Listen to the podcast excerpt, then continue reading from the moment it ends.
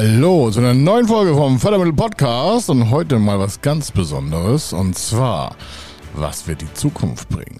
Wir sprechen heute mit dem Zukunftsforscher Sven Gabojanski und zwar gehen wir dabei ins Eingemachte und ich kann Sie nur bitten, dieser Folge komplett zu lauschen. Warum?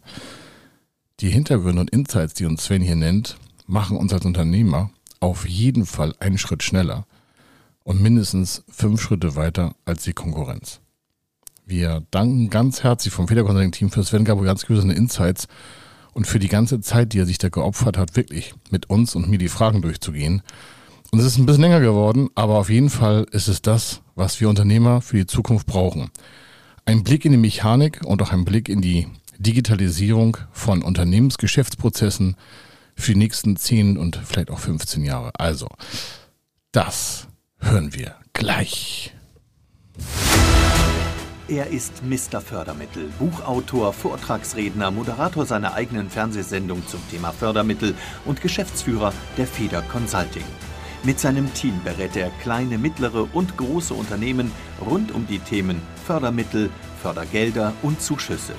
In diesem Podcast bekommen Sie wertvolle und entscheidende Informationen, wenn es um die Themen Investitionen, Innovationen und Wachstum in Unternehmen geht.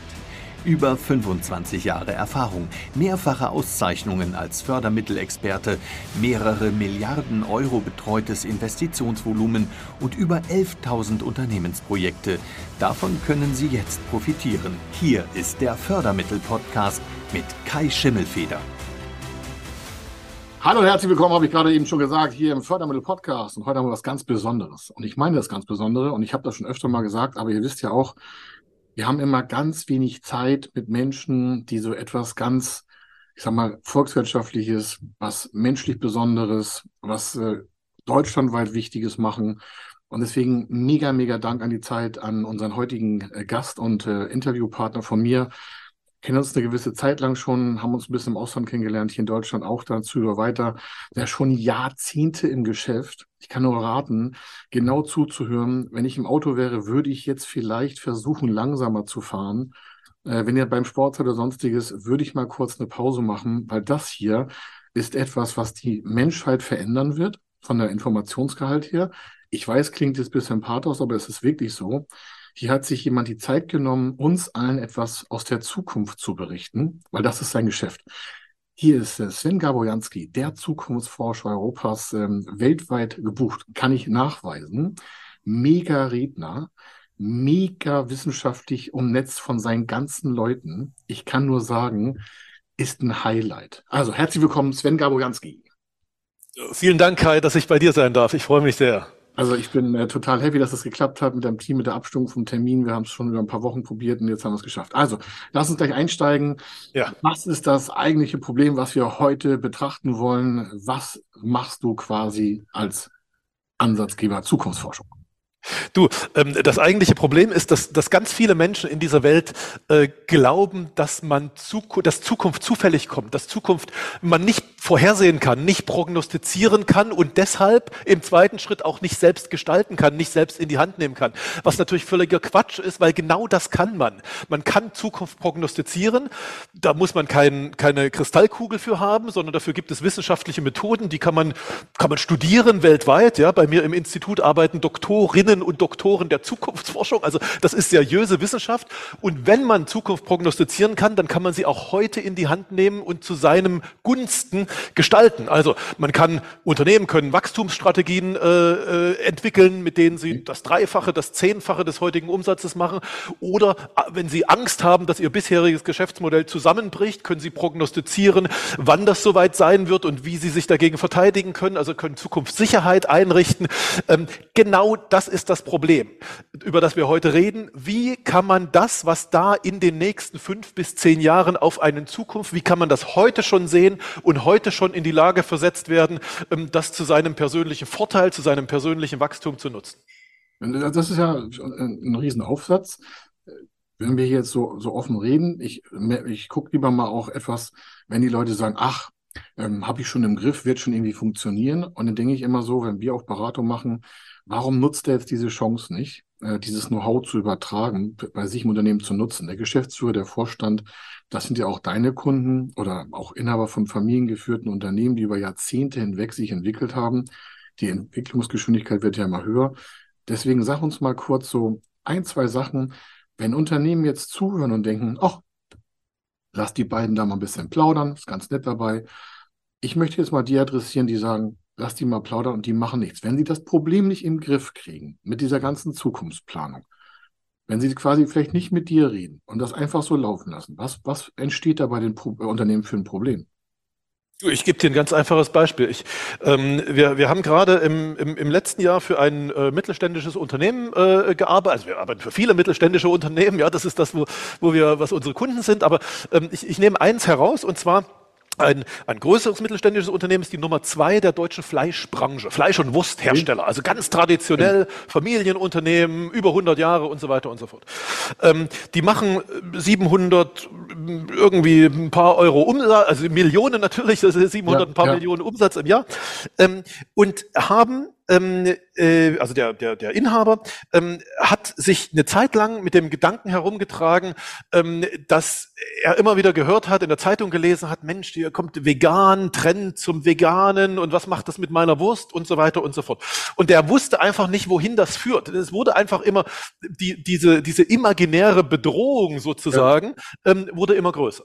Ähm, und dann kam der zu uns und sagte, Mensch, äh, sagt mir mal, äh, wie in zehn Jahren meine Branche aussieht. Also wie mein Geschäftsmodell. Verändert sich da was oder verändert sich nichts? Ähm, wir, wir haben das gemacht. Wir haben eine Analyse gemacht, wie sich sein, äh, seine Branche verändert. Und aus dieser Analyse kommt heraus, in zehn Jahren, also 2035, ähm, hast du in der, in der Fleischbranche ähm, noch 40 Prozent aus also Fleisch konventionell hergestellt, also Tiere okay. werden getötet und dann wird Fleisch draus ja. gemacht und Wurst draus gemacht. 25 Prozent sind aus sogenannten Pflanzenproteinen, das ist das, was heute so als die vegane Wurst gilt, ah, okay, so Rügenwalder okay, und so. Ja. Und 35 Prozent kommen aus einem, aus einer Technologie, die heute erst in Laboren da ist, nämlich Bioreaktoren. Also da hast du so große Bioreaktoren, da werden Zellkulturen größer und so weiter. Also sozusagen, es entsteht Fleisch ohne, ohne dass da natürlich ein, ein Tier ist. Und wenn du das als, ähm, als, als Zukunftsbild deiner Branche bekommst, als Verantwortlicher für die Zukunft, für die Strategie deines Unternehmens und verstehst, das, wo ich heute gut drin bin, das sind in zehn Jahren nur noch 40 Prozent, dann hast du deine 700 x äh, Millionen Umsatz vor Augen und äh, dividierst die und machst da 40 Prozent draus und sagst, ey, das reicht nicht. Wenn davon 60 Prozent weg sind, da, da muss ich jetzt was tun. Und nicht erst in zehn Jahren, wenn es soweit ist, sondern ich muss mich jetzt vorbereiten. Und dann musst du eine strategische Entscheidung treffen. Nämlich eine Entscheidung, reduziere ich das, was ich in zehn Jahren mache, auf 40 Prozent? Also mache ich das weiter, was ich heute gut kann, aber eben weniger und ja. kleiner? Oder nutze ich die beiden neu entstehenden Bereiche, in diesem Fall eben die Pflanzenproteine und die äh, Bioreaktoren, um zu wachsen, um aus diesen 700 äh, x Millionen Umsatz pro Jahr über eine Milliarde zu gehen was ich in meinem klassischen Geschäft gar nicht könnte, aber da diese zwei neue Bereiche entstehen, kann ich es plötzlich. Und genau, also in dem Fall, die haben genau diese Entscheidung getroffen, die haben sozusagen zwei neue Geschäftsbereiche. Also wir haben die äh, Strategie mit denen gemacht und äh, auf Basis dieser Strategie haben die dann zwei neue Geschäftsbereiche gegründet ähm, und sind jetzt genau auf dem Weg, möglicherweise sogar von der Nummer zwei zur Nummer eins zu werden, weil eben diese zwei neuen Bereiche die Möglichkeit bieten, ähm, zu wachsen und überdurchschnittlich zu wachsen, also jedenfalls mehr als die anderen im Markt. Und genau das das ähm, ist die, die Folge, wenn du heute eine, eine, eine seriöse, eine wissenschaftliche Prognose dessen hast, was in deiner Branche in den nächsten Jahren los ist. Nämlich, dass du wegkommst aus diesem angstgesteuerten, um Gottes Willen, da bedroht mich irgendwas, hin in eine seriöse, in eine rationale Entscheidung, die da heißt, orientiere ich mich dorthin oder dorthin und wenn ich mich dorthin investiere, was ist Schritt eins, was ist Schritt zwei, was ist Schritt drei? Ähm, brauche ich dafür vielleicht Investment? Dafür sind wir wieder in deinem Bereich. Ja, muss, ja, was muss ja. ich, was ich und so weiter. Ja, also also eine diffuse Angst, äh, dass da die um mich herum wabert, dass mein Geschäft vielleicht nicht so weitergehen könnte wie bisher, in eine rationale, ganz klare Strategie zu verwandeln, die mich zu einem Wachstum führt. Das ist das, was man macht, wenn man wissenschaftliche Zukunftsforschung auf sein Unternehmen anwendet. Das heißt ja, bei uns ist es immer so, zu uns kommen ja auch Unternehmen, die, die wollen dann äh, investieren in die Zukunft. Ähm, das ist ja sehr parallel. Die, bei dir wollen sie wissen, wie die Zukunft aussieht. Bei uns haben sich schon einige Gedanken gemacht, aber auch nicht alle und auch nicht so tief. Ähm, deswegen reden wir ja auch miteinander und haben vielleicht auch da und hier gemeinsame Kunden, die natürlich das auch dann entsprechend für sich nutzen. Also A, wie sieht die Zukunft aus oder wie können mögliche Zukünfte, wenn ich das so in der Mehrzahl nenne, ähm, äh, aussehen, um dann auch Entscheidungen in finanzieller Form zu treffen. Das hat ja für viele, wenn ich das so richtig höre, da gleich die nächste Frage für dich, auch wirtschaftlich, ich sag mal, in manchen Fällen brutale Auswirkungen. Wie gehen denn da so die, die Unternehmen mit dir um oder mit deinem Team? Ich meine, du erzählst da ja die, sag mal, die zukünftige Möglichkeiten in verschiedensten Zeitsträngen, stelle ich mir das vor. Und da müssen die ja Entscheidungen, oder müssen nicht, aber die treffen ja vielleicht Entscheidungen, deswegen haben sie euch ja beauftragt. Ähm, hast du da so Erkenntnisse, ist das dann zögerlich und sagen, oh, danke, äh, also ist das zögerlich und sagen, ja, muss man überlegen? Oder kommen die dann schon in Wallung, weil sie den Ernst der Lage erkannt haben? Also ist da der Pain groß genug? Oder sagen viele Unternehmen noch, naja, nett, dass sie da waren, werden wir uns mal überlegen, weil die das immer noch nicht als Problem erkannt haben und immer noch denken, es wird so weitergehen. Wie ist so deine Erfahrung da? Also da gibt's äh, da gibt's einen, einen Riesenunterschied zwischen äh, Konzernen, also Unternehmen, wo die Entscheider nicht mit eigenem Geld sozusagen im Spiel okay. sind, und mittelständischen Unternehmen, wo die Entscheider, mit denen wir reden, wirklich über ihr eigenes, über ihre eigenen Werte, über ihr, ihr eigenes äh, Geld, ihr eigenes Unternehmen ja. ähm, reden. Ähm, bei den Konzernen ähm, passiert es ab und zu in der Tat, dass die dass die Menschen, die uns beauftragt haben und wir dann eben eine, eine, Studie gemacht haben für die und eine Analyse, wie sieht in, in zehn Jahren deine Branche aus, ähm, dass die da drauf schauen und sagen, oh, das ist jetzt aber, das ist aber schwierig. Also wenn ich das jetzt ernst nehme und äh, und wirklich umsetzen will, was die da, äh, was was die da prognostizieren, dann habe ich jetzt ganz äh, erhebliche politische Probleme im Unter, also politisch nicht jetzt ja, auf ja, Bundesregierungsebene, sondern im Unternehmen, ja. Muss ich den überzeugen und den und ach, und dann mache ich mich unbeliebt und so weiter. Äh, bei Konzernen landet sowas tatsächlich äh, ab und zu, nicht, nicht immer, also schon in den meisten Fällen machen die schon was draus, aber ab und zu landet sowas in der Schublade. Bei mittelständischen Unternehmen, bei Unternehmerinnen und Unternehmern, die wirklich ihr eigenes Geld da reinsetzen, sind in 100 Prozent der Fälle, gibt es keinen einzigen Fall äh, in der 22-jährigen Geschichte meines Institutes, die nicht daraus eine neue Strategie gemacht hätten, die nicht daraus, also die nicht während dieser Phase sozusagen der, der Erarbeitung des, ähm, der Zukunftsprognose erkannt hätten, Mensch, verdammt, das ist, das ist wichtig. Das haben die sich auch nicht ausgedacht. Ich meine, das muss man ja verstehen. Zukunftsforscher sind ja keine Wahrsager oder Science-Fiction-Leute. Ja, wir ja, denken ja. uns diesen ganzen, dieses ganze Zeug nicht aus. Wir analysieren, wir analysieren das, was die, ähm, was die ressourcenstarken Unternehmen in dieser Welt heute tun, wo die ihr großes Geld reinstecken, warum die das tun und zu welchen Auswirkungen das wiederum für die Branche, für die Geschäftsmodelle, für die Kundensegmente, die Kundenbedürfnisse und so weiter, äh, für die das führt. Also wir, wir analysieren nur, was die anderen tun und kommen dann mit dem wahrscheinlichsten ähm, Ergebnis, mit dem wahrscheinlichsten Zukunftsbild.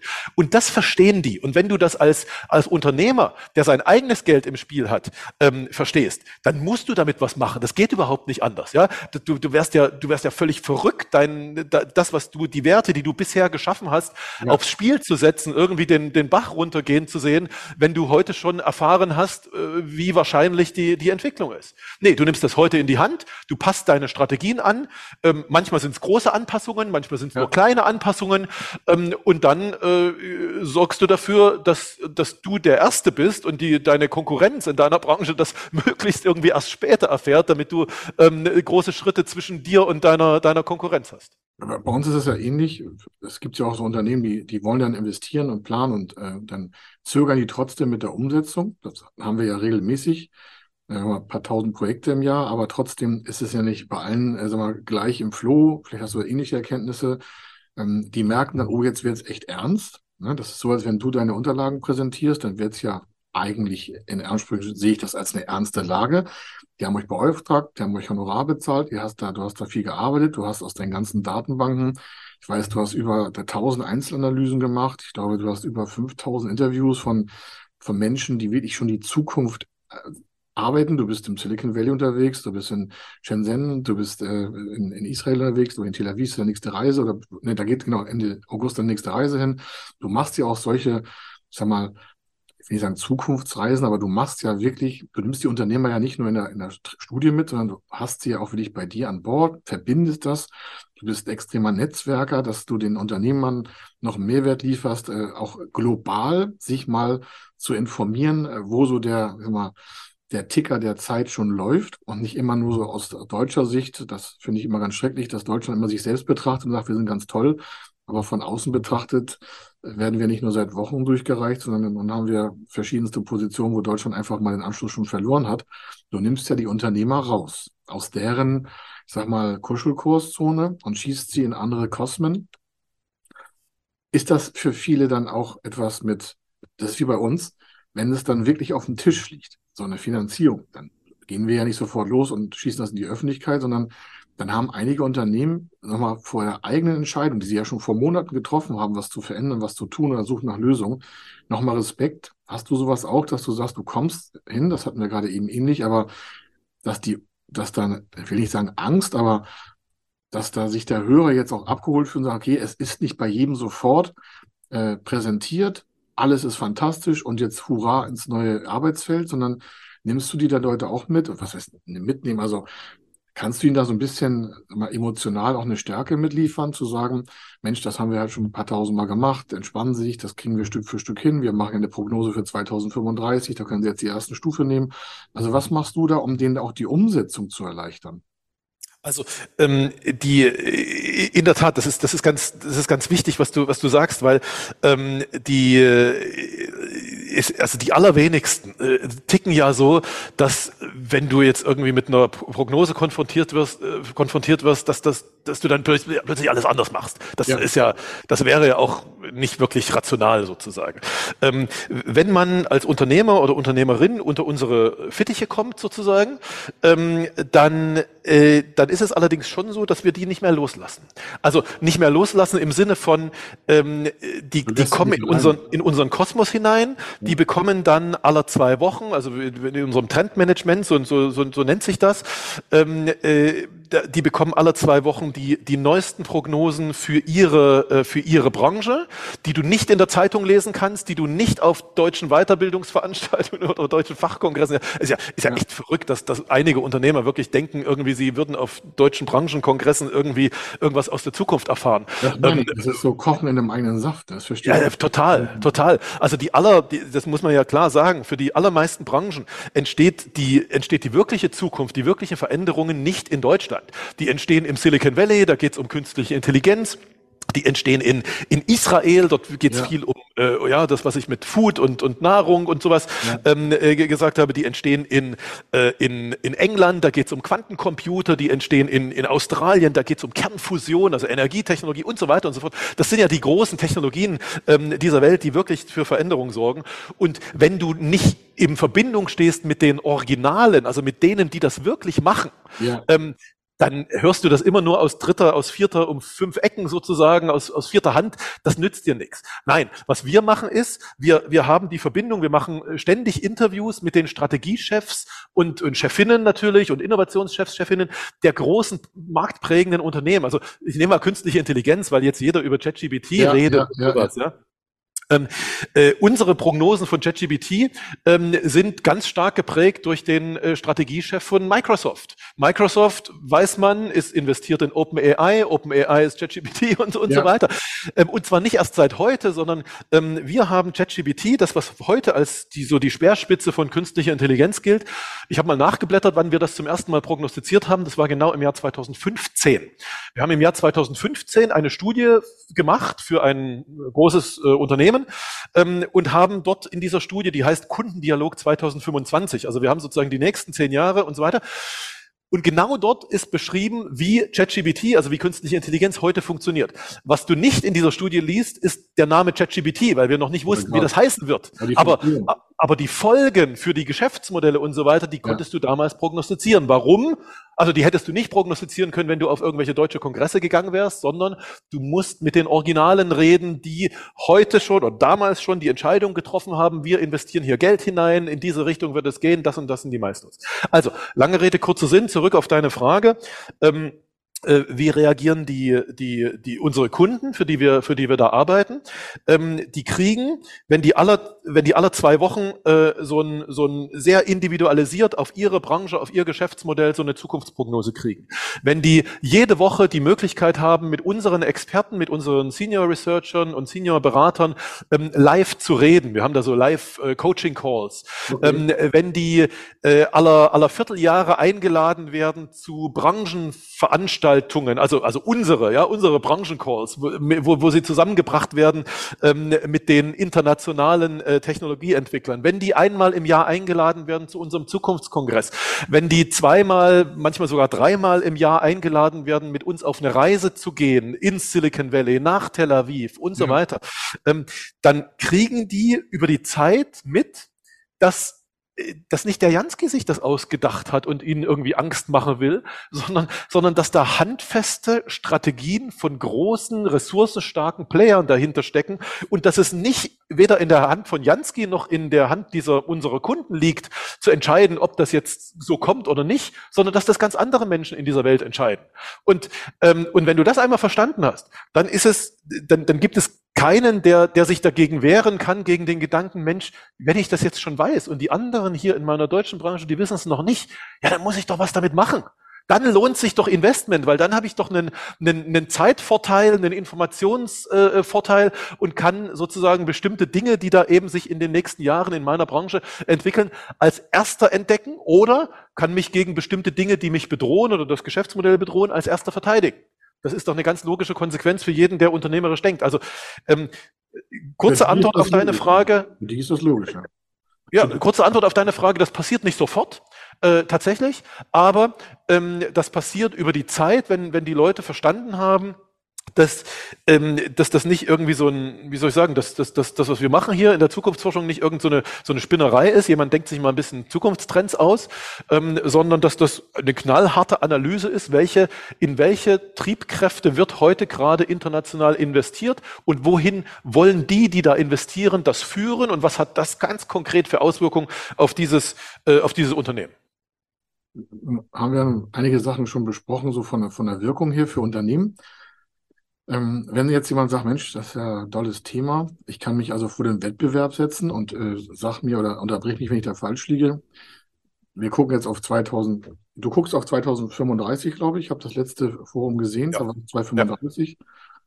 Ähm, du hast ja jetzt nicht jedes Jahr da Sprünge drin, sondern du, du guckst da in so anderen Rhythmen rein, weil da nicht, ist ja Quatsch, das ist ja keine lineare Fortschreibung, weil es werden ja verschiedene Trends verstärkt und daraus entwickeln sich ja andere Zukunfts- Modelle für andere Unternehmen wieder, weil das ist ja alles miteinander vernetzt. Aber dieses Vernetzte wirkt ja auch auf das einzelne Unternehmen schon mal sehr individuell sich aus. Jetzt deswegen meine Frage. Also folgendes. So ein Unternehmen selber in Deutschland, das wird ja jetzt nicht irgendwie, äh, ich sage mal, die Welt verändern, doch, kann schon sein, aber im Regelfall verändert es alleine nicht die Welt. Äh, was siehst du da für, für, von deiner Arbeit her? Wenn wir jetzt, äh, jemand ruft bei dir an, hat den Podcast gehört, hat ein Video gesehen, hat noch einen Bericht von dir gesehen, hat bei uns einen Link geklickt, um zu dir zu kommen, ähm, dann habt ihr einen Ablauf, der wird beraten, ihr macht Analyse, das, könnt ihr alles mit dem besprechen. Das ist ja ein sehr interessanter Vorgang schon. Jetzt hat er da so eine, ich sag mal, ein, ein Ergebnis von euch mit verschiedenen Zukunftsbereichen. Der ist ja nicht allein auf der Welt. Der hat ja von außen Einflüsse. Dann sind die demografischen Bedingungen different. Dann sind die, ich sag mal, Arbeitskräfte, Fachkräfte in, also sehr different auf das eine Unternehmen. Und du betrachtest ja den Auftraggeber. So habe ich das bisher immer gesehen. Du guckst dir ja nicht eine Branche an und sagst, das ist ihre Branche, sondern du guckst ja schon den Ist-Soll-Zustand oder die Möglichkeiten eines Unternehmens an. Und ist das ja nicht alleine, wie ich es auch schon gesagt. Also, wie weit kann das Unternehmen ähm, einfach mit diesen Daten, die du sagst, sich autark nach vorne pflanzen, ähm, also nach vorne weiterentwickeln aufgrund eurer Daten, weil es ja trotzdem nicht allein auf der Welt ist. Das höre ich immer wieder. Ja, ja, da sind ja zig Abhängigkeiten und zig Einflüsse. Wie äh, quasi charakterisierst du das, was du da machst, in Form von, wie viel Einflussnahme haben Marktteilnehmer auf das, was du machst? Wie viel, also guckst du da auch, was die anderen Marktteilnehmer machen oder und lässt das mit einfließen mit deinen ganzen wissenschaftlichen Menschen? Ja. Du, ihr habt ja einen riesen Pool von, von Leuten aus der Wissenschaft. Also verstehst, also vielleicht komme ich ja, auch, ja.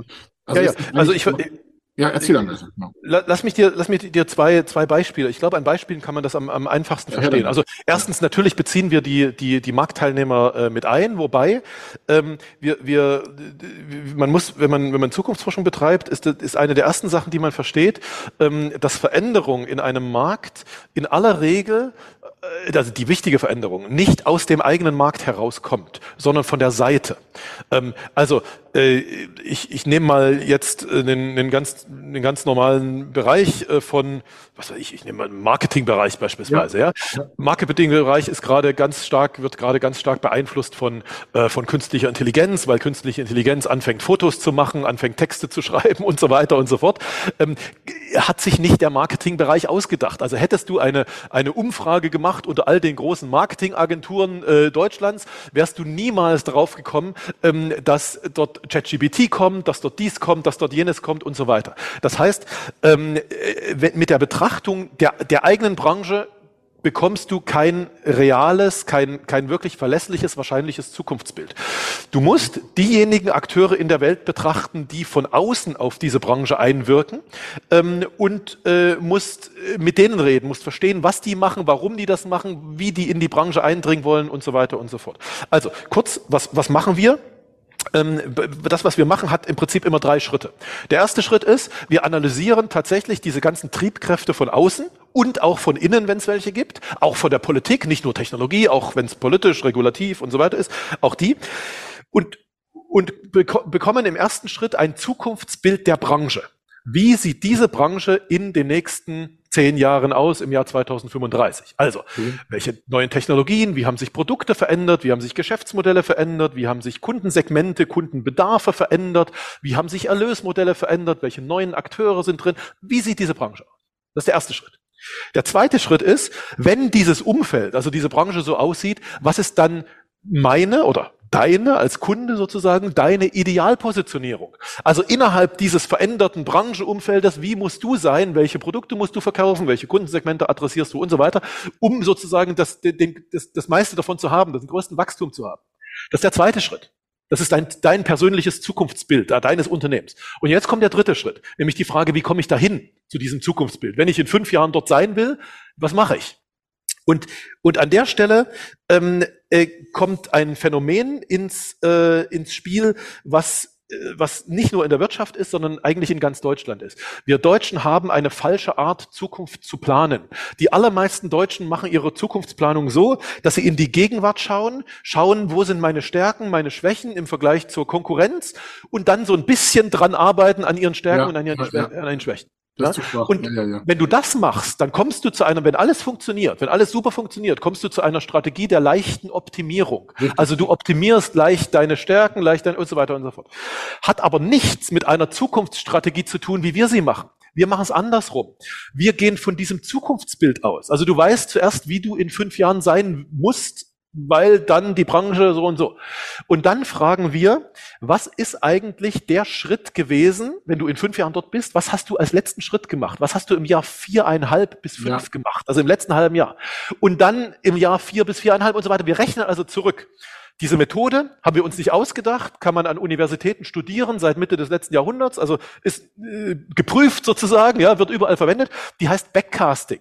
Und auf diese Weise kommst du zu einer Strategie. Strategie heißt für uns nicht, äh, ich äh, irgendwie fünf Buzzwords, ich will irgendwie internationalisieren, ich will nachhaltig sein, ich will digital und bla, bla sondern äh, Strategie heißt für uns eine Roadmap. Also Roadmap, was ist mein erster Schritt, mein erstes Projekt? Danach, wenn ich das fertig habe, was mache ich als zweites, was mache ich als drittes und, und so weiter. Und wenn ich diesen, dieser Projekt-Roadmap folge, und zwar diszipliniert folge, dann komme ich in fünf Jahren exakt dort raus, wo ich rauskommen will.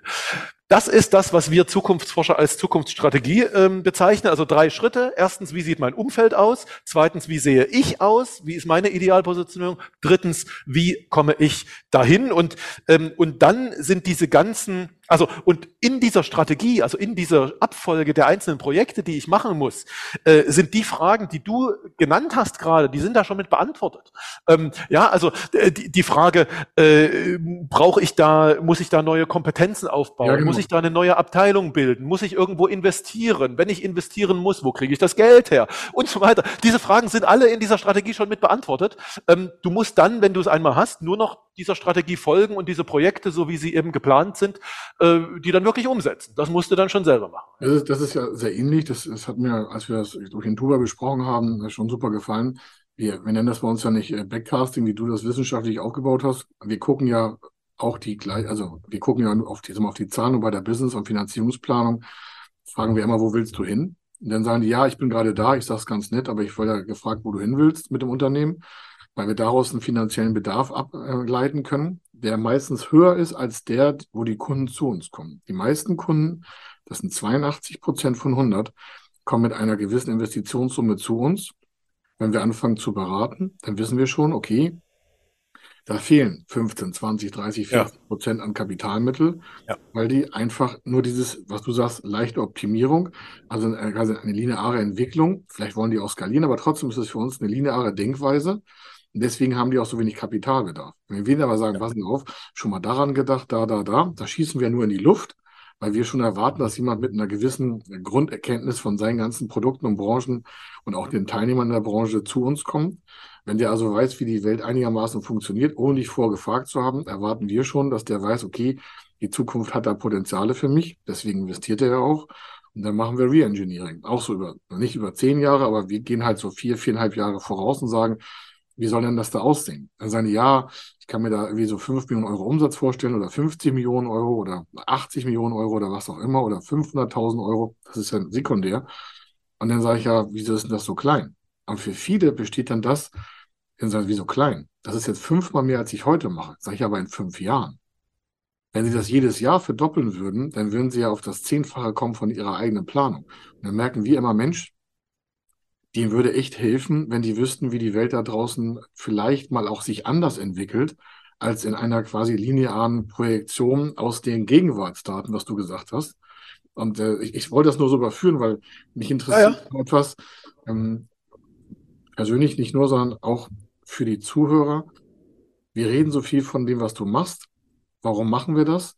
Naja, ich hatte dir im Vorfeld gesagt, ich möchte auf jeden Fall eine Frage beantwortet haben hast du, und die stelle ich jetzt, ja, ganz elementar für alle Hörer. Und wenn sie jetzt zuhören, wenn du zuhörst, wenn du es gesehen hast, dieser Podcast was ganz Besonderes, weil hier ist Sven Gabojanski, der schon tausende Prognosen abgearbeitet hat.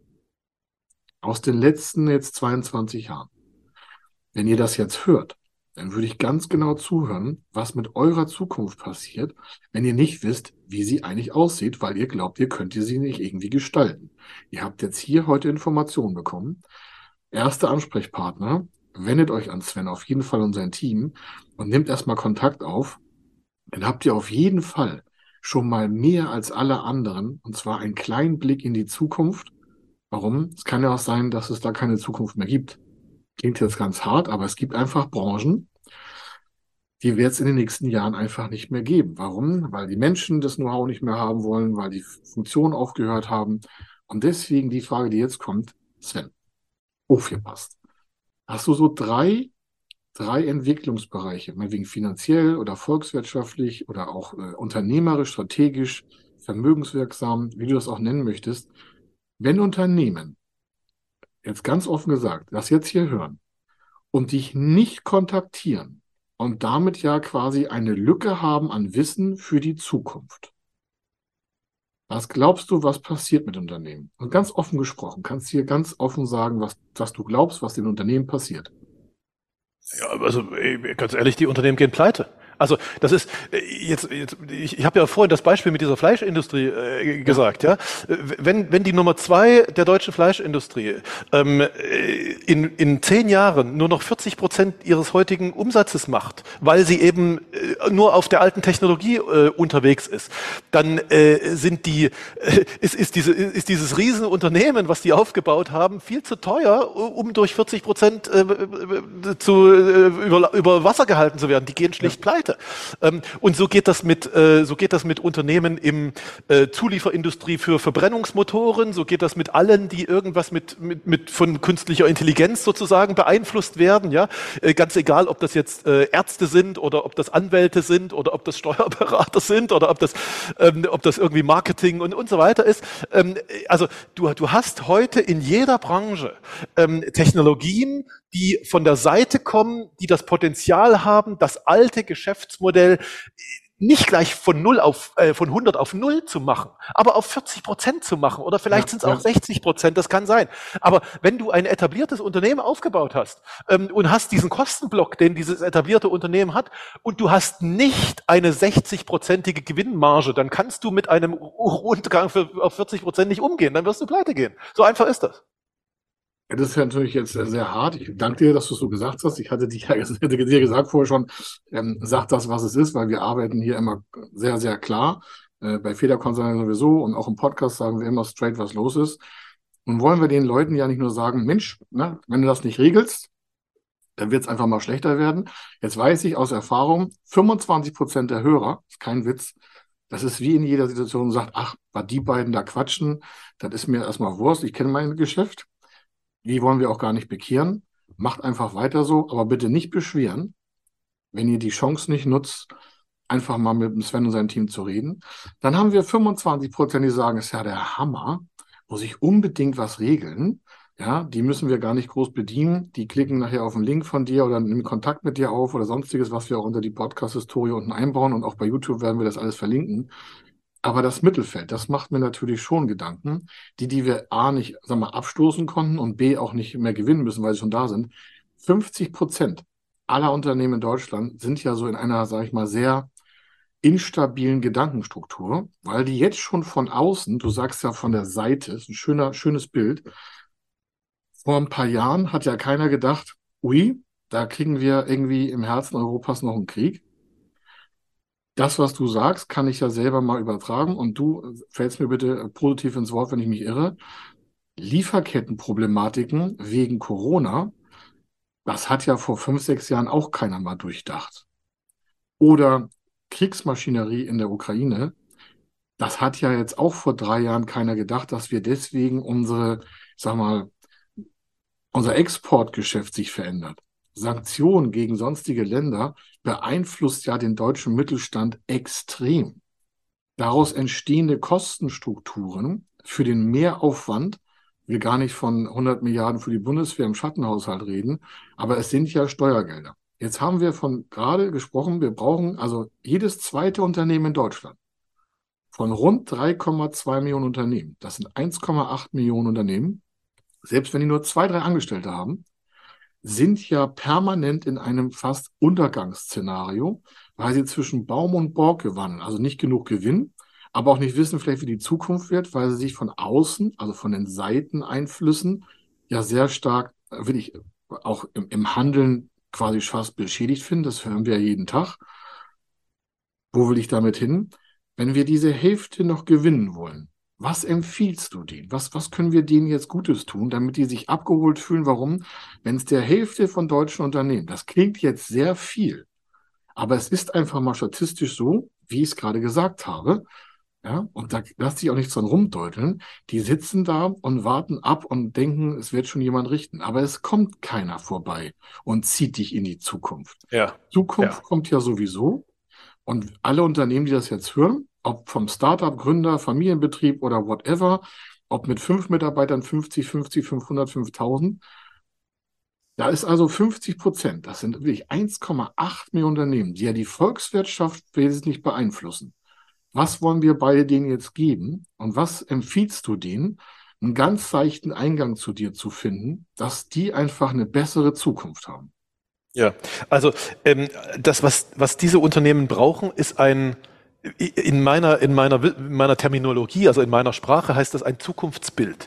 Die müssen wissen, das ist das Allerwichtigste, was ein Unternehmen hat, die müssen wissen, wie in fünf Jahren ihre Branche aussieht. Ähm, und natürlich ist man kein Wahrsager, keiner hat eine Kristallkugel, diese Prognosen sind nicht hundertprozentige Wahrheit, aber, aber es ist die beste, die wahrscheinlichste Prognose, die du heute machen kannst, die kannst du haben.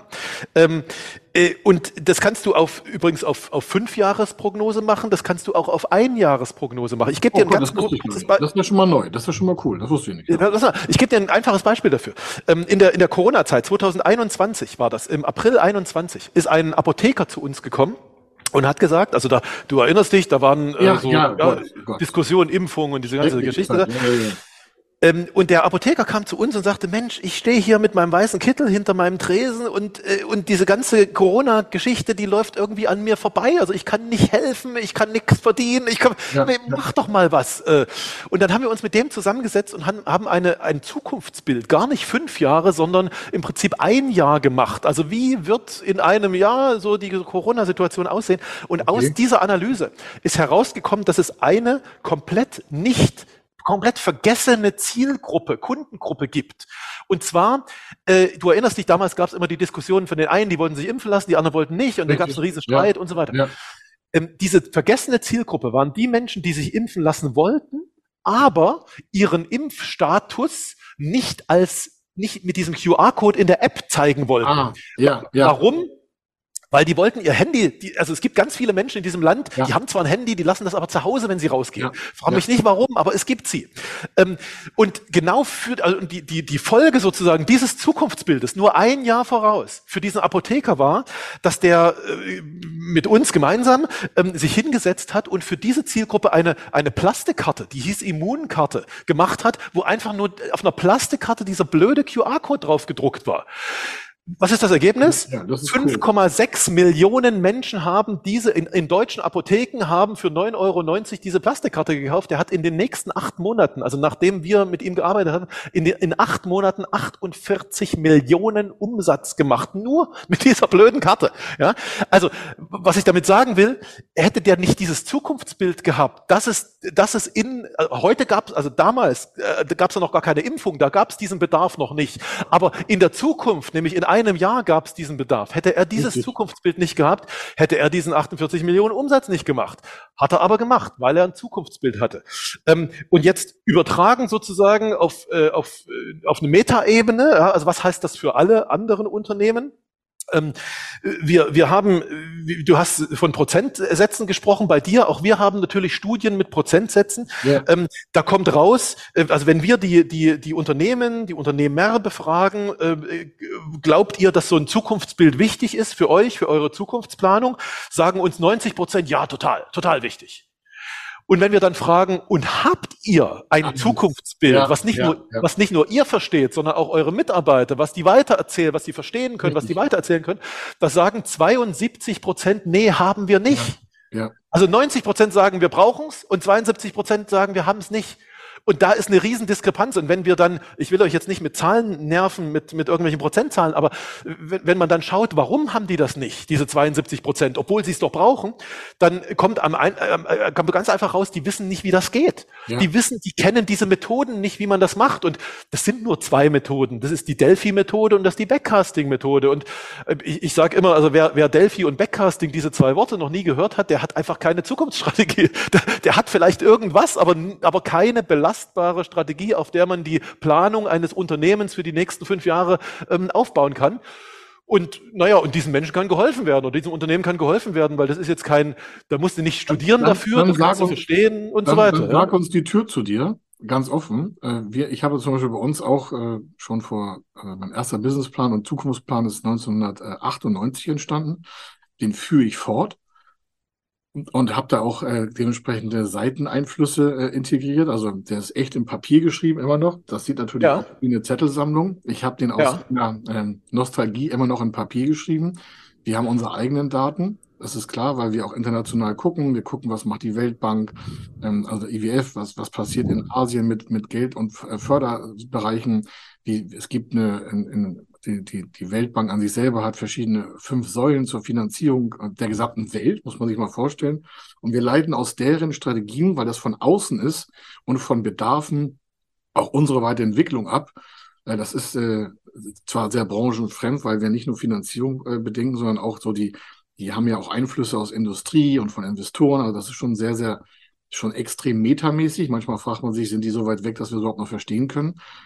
Du hast natürlich aus deiner gesamten Interviewtätigkeit, aus, das habt ihr ja permanent, durch deine ganzen Sachen, die ihr regelt, mit den ganzen, mit den ganzen Wissenschaftlern, hast du ja eine Möglichkeit zu sagen, pass auf, hier ist die Tür zum Zukunftsforschungsinstitut von Sven Gaborjanski.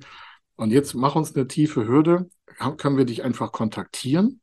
Äh, auf einer E-Mail-Basis sollen wir das in, in, in, in die Shownotes bringen vom Podcast oder ein Video oder wie können wir mit dir äh, Kontakt aufnehmen, dass du sagst, das ist der beste erste Schritt, äh, da machst du nichts falsch. Wenn du das machst, dann sind wir sofort irgendwie verbunden und dann können wir überhaupt gucken, passt das, geht das hin, wo stehst du schon und was wird deine Zukunft für dich Positives bringen, weil das ist es ja. Du hilfst den Leuten ja, ihre Probleme heutzutage noch klein zu halten. Denn wenn ja, das so nicht passiert, dann werden die Probleme von vielen Unternehmen, du sagst jetzt gerade 72 Prozent, ich war noch nicht mit 50, aber wir reden ja von der Hälfte der Volkswirtschaft Deutschlands, die alle miteinander irgendwie vernetzt ist. Irgendwie reden wir alle von dem gleichen, weil Geld fließt von A nach B, Bäcker kaufen, Mieter haben, Lohn haben, äh, Dividenden haben, das ist ja ein Geldfluss. Also wenn wir nicht selber jetzt mal in Wallung kommen als Unternehmer, wird das ja irgendwie schwierig. Also sag uns den tiefsten Punkt, den einfachsten, wie, wie dürfen wir mit dir Kontakt aufnehmen? Wo, wo ist dein erster Zugangsweg? Ja, also ich sage dir wirklich den einfachsten. Es, du, du hast völlig recht. Wir haben, wir, haben die, wir haben hier im Institut die größte, also die weltweit größte Prognosedatenbank, die es gibt. Ja. Aber das ist alles erst der zweite, das ist der zweite, der dritte Schritt. Da kann man reinschauen, kann man, können wir über alles reden. Aber der erste Schritt, der wirklich erste Schritt ist, ähm, es gibt ein, ein Papier. Das sind vier Seiten Papier. Das ist nicht, also das kann jeder lesen. Das ist kostenlos. Da brauchst du noch kein Geld dafür zu bezahlen. Da werden diese beiden Methoden, diese Backcasting und diese Delphi-Methode beschrieben. So dass man nicht vorher studieren muss, total einfach, kann man in sein eigenes Unternehmen, braucht man noch nicht mal mit dem Jansky zu telefonieren, kann man einfach anwenden in sein eigenes Unternehmen.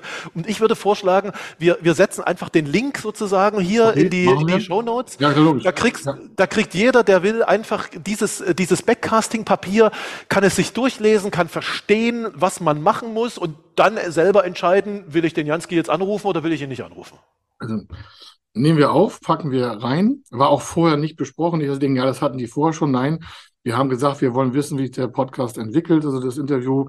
Äh, wo, wo hat der Sven auch Lust? Warum? Das ist seine wertvolle Zeit, die er hier reingibt. Er hat jetzt schon drei, vier coole Impulse, also mehr als drei, vier, aber die ich sofort für mich adaptieren werde. Kann das auch nur den äh, ganzen Hörern und Zuschauern empfehlen nicht an der Zukunft vorbeizugehen. Ich sage selber, wenn ich auf der Bühne stehe, wenn du auf ein Zeichen gewartet hast, das ist es hier. Auf was willst du ja. noch warten? Ja, weil wenn dir jemand schon einen Blick in die Future, also in die Zukunft anbietet, dann wäre ich ja mal, ich persönlich als Zuschauer, als Zuhörer dankbar, wenn ich sage, Mensch, wusste ich gar nicht, neuer Blinkwinkel, werde ich auf jeden Fall tun. Also Sven, es war mir eine große, große Freude. Vielen Dank nochmal an dich und dein Team für die Zeit, für die Organisation. Wir packen den Link in die Shownotes. Auf dem YouTube-Kanal machen wir das, aber auch für die Podcast-Hörer mit der Audiospur in die Shownotes für den Podcast. Wir werden das auch an unsere äh, Kunden schicken, äh, per Information, per E-Mail, dann können die den Link da auch nutzen. Wir werden es auch in den sozialen Medien nochmal verposten. Warum? Weil ich glaube, wenn Unternehmen, und dann merken Sie, wo sich der Kreis schließt, liebe Hörer, ähm, wenn wir da zusammenarbeiten wollen, dann müssen Sie ja irgendwie als Unternehmen wissen, wo Sie hin investieren wollen. Und jetzt merken Sie, ach, jetzt weiß ich, was der Kai da will. Ich sage, ja, wenn Sie besser Ihre Zukunft im Griff haben, dann werden Sie Finanzbedarfe haben und dann kommen Sie auf irgendeinem Weg wieder zu uns zurück, weil das würden wir gerne für Sie tun. Aber ohne den Sven haben Sie manchmal irgendwie so einen Blindflug. Und Blindflug heißt, Sie sehen 50 Meter weit, aber können nicht irgendwie mal 1000 Meter voraussehen. Und jetzt haben sie jemanden, der ihnen die Nebelwand wegnimmt, wo andere noch quasi äh, wie doof rumstochern, muss man ganz offen zu sagen.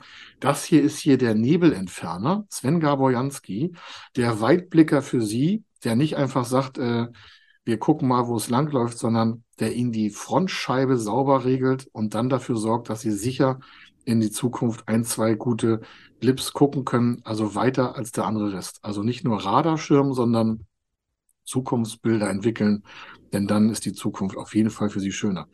Sven, du hast das letzte Wort. Einfach ein Tschüss oder du hast noch eine klare Kante. Warum? Unsere Hörer sind es gewohnt, dass wir hier klar reden. Du kannst jetzt frei feuern. Ich danke dir für die Zeit. Danach sage ich nichts mehr. Aber du hast das letzte Wort. Du, das, das letzte Wort ist einfach nur, ähm, man kann Zukunft prognostizieren und wenn man sie äh, prognostizieren kann, dann wäre man verrückt, wenn man sie nicht in die Hand nehmen würde, wenn man sie nicht gestalten würde, wenn man nicht investieren würde ähm, und sich selber ein, ein Wachstum bauen würde, was man sich selber tatsächlich ähm, äh, planen kann. Ähm, die, die das nicht machen, die äh, sind äh, leider ausgeschlossen aus dem, aus dem Wachstum. Die, die es machen, haben die höchste, auch wissenschaftlich gesehen, die höchste Wahrscheinlichkeit, ähm, dass sie in dieses Wachstum kommen. Also Zukunft ist nicht zufällig, Zukunft liegt in deiner in Ihrer Hand. Nehmen Sie es also auf, nehmen Sie es in die Hand. Vielen Dank, Sven Gaboganski. Und damit sage ich Tschüss in dieser Podcast-Folge und wir hören uns am nächsten Schnell wieder. Aber nicht vergessen, Shownotes gucken und einfach mal Kontakt mit Sven aufnehmen. Warum? Geht nicht dran vorbei. Ich weiß, das habe ich das letzte Wort wieder überdreht, aber es ist mir so wichtig, weil wir sehen, die Zukunft, ja, die, die liegt auch beim Sven. Und dafür danke ich euch. Bis dann. Tschüss.